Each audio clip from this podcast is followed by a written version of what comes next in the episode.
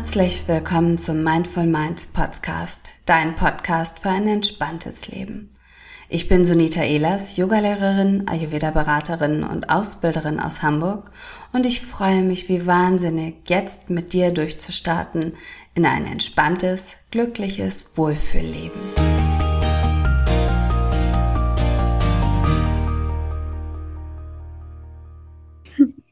Hallo ihr Lieben, ich treffe mich heute mit Lea Nickel. Lea ist Fachärztin für Psychotherapie und ähm, Psychiatrie.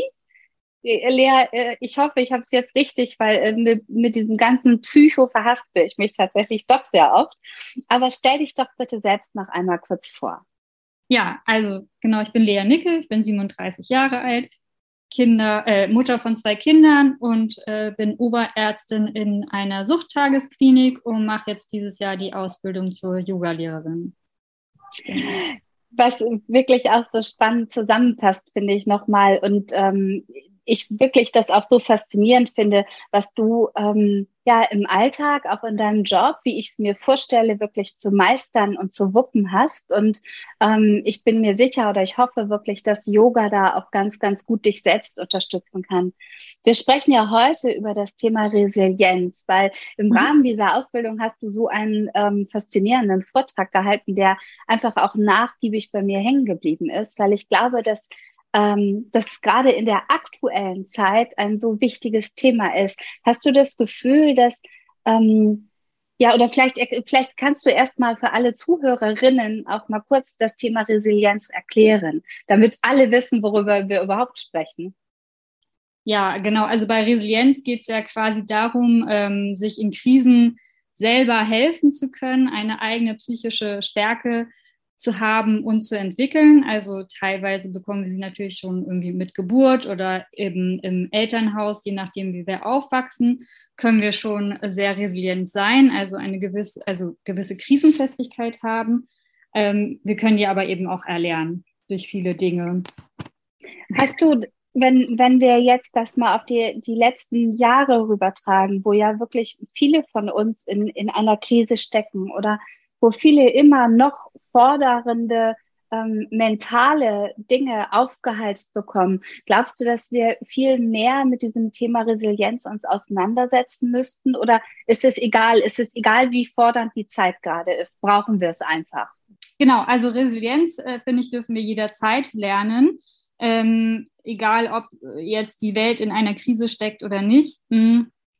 Und eigentlich lernen wir es ja auch fast ständig weil jeder Mensch durchlebt Krisen. Also sei es eben äh, Erkrankungen oder dass Partnerschaften beendet werden, ähm, Verluste durch Freundschaften, Sterben und sowas. Das sind ja eben Ausnahmesituationen, ähm, die uns einerseits, wenn wir schon genug Resilienz haben, ähm, uns da gut durchtragen und wenn wir sie nicht haben, uns die Chance geben, eben diese zu festigen und zu erlernen.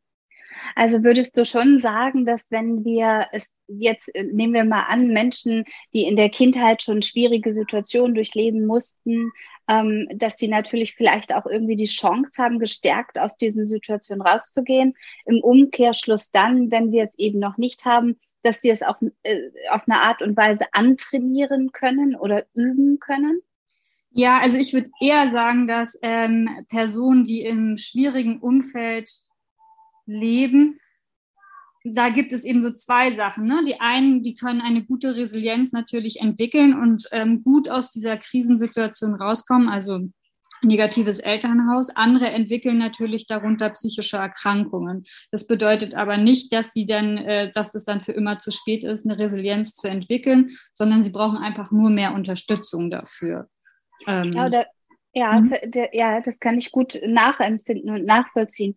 Denn ich finde, Resilienz hat mich selbst so fasziniert, weil ich ähm, wirklich das Gefühl habe, wenn wir ähm, ja irgendwie es schaffen, gestärkt ja aus diesen schwierigen Situationen herauszukommen, ähm, fühlt es sich so ein bisschen ja auch an, als würden wir ähm, Schutzmauern ablegen oder auf der anderen Seite vielleicht auch erstmal auflegen, damit mhm. es uns gar nicht so sehr treffen kann. Habe ich das richtig verstanden? Ja, genau. Also ich würde auch sagen, dass man quasi beispielsweise, wenn man jetzt eine schwierige Krise hat und erstmal nur alles in Schwarz sieht und irgendwie denkt, das Leben geht überhaupt nicht weiter und dann ähm, Ressourcen entwickelt, sei es eben Freunde, Familie aktiviert, eben auch guckt, was kann man in seinem Leben ändern, zum Beispiel mit Yoga, mit Achtsamkeit, äh, mit ähm, Hier und Jetzt leben. Das sind so, finde ich, die wichtigen Punkte. Dann, ähm, also sozusagen quasi, wenn man es schafft, aus seiner Grenzzone rauszugehen, diese zu überschreiten, dann können wir uns stärken. Sozusagen. Und, ja, und faszinierend ist ja, dass wir ähm, wenn wir uns irgendwie stärken und wenn wir das nochmal auf das Yoga übertragen. Letztendlich geht es ja auch darum, im Yoga äh, Asanas, Haltungen zu erfahren und zu erleben. Also nehmen wir mal an, zum Beispiel die Heldenposition, mhm. wo wir uns stark machen und den Rücken gerade machen und für uns einstehen und das im übertragenen Sinne dann ja auch im Alltag ähm, leben können. Also kann Yoga ja durchaus auch ein ähm, schöner Unterstützer sein, um Resilienz praktisch äh, zu, zu festigen? Ja, also definitiv, weil gerade auch ähm, meiner, also auf meiner Arbeitsstelle, da haben wir eben Menschen mit einer Suchterkrankung, denen es ja psychisch schon schlecht geht, sonst würden sie nicht zu uns kommen. Aber wir haben eben auch eine Yoga-Lehrerin und das Yoga wird total gerne angenommen von den Patienten. Und die kommen dann, nachdem sie eben die sechs Wochen Therapie durchlaufen haben, sind die teilweise ein Jahr dann noch im Yoga bei uns äh, angeschlossen und äh, ziehen da viel Kraft raus. So, also einfach, weil die auch, weil wir oder Yoga zeigt ja, damit können wir auch unseren eigenen Körper wieder spüren, eigene ja. Grenzen erfahren, vielleicht auch darüber hinausgehen. Und das ist ja auch das, was wir so verlieren im Alltag, uns zu spüren. Ich glaube wirklich, dass da, du hast ja mehrere ganz, ganz spannende Aspekte angesprochen. Den ersten, das, das erste, was mir aufgefallen ist, dass du sagst, ihr habt eine Yoga-Lehrerin und dass nicht du es bist. Und ich bin ja. mir sicher, dass es nicht an deinem tollen Yoga-Unterricht liegt, sondern weil du bist wirklich die Ärztin und wirst als Oberärztin, Fachärztin wahrgenommen. Mhm. Und das Yoga soll, soll wahrscheinlich davon einfach ähm, ja, unabhängig sein. Äh, genau. Okay, und ähm, das andere, was du gesagt hast, wenn wir es wirklich schaffen, unseren Körper wieder wahrzunehmen und zu spüren, wer wir wirklich sind. Und ähm, ich bin mir sicher, das haben viele Menschen im Laufe des Lebens einfach erstens vielleicht überhaupt nicht gelernt, zweitens aber vielleicht sogar verlernt, wenn mhm. wir es mhm. schon mal gehabt haben. Wie wichtig ist es, ähm, um ja, um standfest aus Krisen wirklich zu beschreiten, dass wir unseren Körper selbst wahrnehmen, aber auch, dass wir wirklich es schaffen, im jetzigen Moment zu leben und nicht vielleicht in der Vergangenheit in Sorgen uns zu verstricken. Ja, also das finde ich enorm wichtig, wirklich im Hier und Jetzt zu leben. Also ich selbst hatte ja auch schon eine Krisenerfahrung ähm, hinter mir und bin aber gestärkt raus. Und es ist wirklich das A und O, in hier und jetzt zu leben, weil die Vergangenheit können wir nicht ändern, die können wir nur annehmen, akzeptieren. Ähm, dabei kann eben auch Yoga Achtsamkeit helfen. Und die Zukunft, die können wir in gewisser Weise vielleicht noch beeinflussen, aber auch die können wir nicht vorhersagen. Von daher äh, spricht vieles dafür, quasi im Hier und Jetzt zu leben und diese Zeit dann auch in diesem Moment zu nutzen. Wenn wir, ähm, wenn du jetzt mal einfach potzblaust, und ich weiß, wahrscheinlich geht es nicht, aber wenn wir einfach mal so in die Welt blicken und die Menschen beobachten, was meinst du, wie, wie stark da dieser Faktor von Resilienz bei den Menschen ausgeprägt ist? Also kann man das irgendwie überhaupt über einen Kamm scheren, dass man sagt, okay, die Hälfte der Menschen kann da gut und ist da ganz kräftig und die andere Hälfte nicht? Oder kann man das gar nicht so, äh, so beziffern und benennen?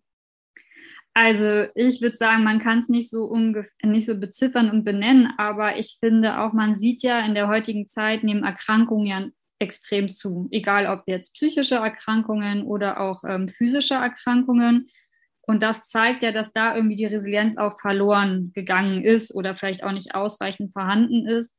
Und ähm, genau, dass das dann eben auch noch zusätzlich helfen kann, eben aus ähm, uns wieder stark zu machen, da gut rauszukommen. Und ich finde eben auch, dass es gilt nicht nur für psychische Erkrankungen, ne? auch so was Schweres wie, sag ich mal, ein Herzinfarkt oder eben auch, wenn man sich ein Bein bringt, Bein bricht und sechs Wochen sich nicht bewegen kann, das kann einen Menschen, der eigentlich immer unterwegs war, nonstop irgendwie in Unruhe ist, in eine totale Krise stürzen.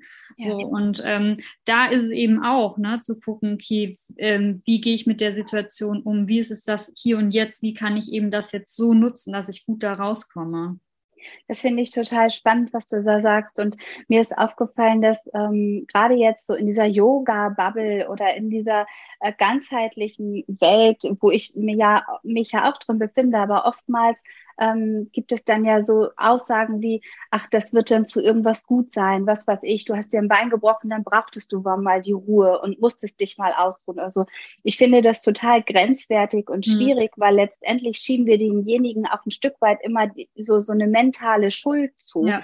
Und ähm, da würde ich mir wünschen, dass wir uns da so ein bisschen von frei machen können, weil natürlich ist es vielleicht so, ich habe mir ein Bein gebrochen, bin aber ein aktiver und agiler Mensch und brauche vielleicht die Ruhe, aber demjenigen noch so zu suggerieren, ja, hm, das war wahrscheinlich genau das Richtige oder lerne daraus oder so, ist immer so ein bisschen ähm, ja fragwürdig. Wie wie wie wie wie machst du das, dass du das deinen Patienten, aber auch deiner Familie, dir selbst vermittelst, ähm, da dann gestärkt aus so einer Situation rauszugehen, ohne demjenigen ein schlechtes Gewissen einzureden? Naja, ich denke, das Wichtigste ist einfach die aktuelle Situation wirklich erstmal zu akzeptieren. Also radikale Akzeptanz ist ja quasi so ein Wort bei uns in der Psychiatrie, das wir gern benutzen, aber was auch viel Nutzen bringt, weil es, ja, also das würde ich erstmal die Situation so akzeptieren, wie sie ist, weil sie ist ja aktuell. Das ist ja oft schon am schwierigsten. Genau, ja. und sie ist ja aktuell einfach so nicht veränderbar. Und dann zu gucken, was kann ich denn in dieser Situation machen, dass es mir ein Stück weit besser geht. Also wenn ich eben eigentlich ein super aktiver Mensch bin und jetzt eben das gebrochene Bein oder so habe, vielleicht habe ich genug Freunde, die mich irgendwie unterstützen oder ich lerne auch nach Unterstützung zu fragen. Vielleicht war auch das, das, was mich immer so aktiv gemacht hat, weil ich gar nicht nach Unterstützung fragen konnte und dann danach irgendwie merke, okay, ich muss gar nicht immer alles alleine schaffen oder sowas. Mhm. Und eben aber auch zu gucken, ja, vielleicht können mir andere helfen, dann gehe ich irgendwie andersweitig immer raus oder bewege mich anders.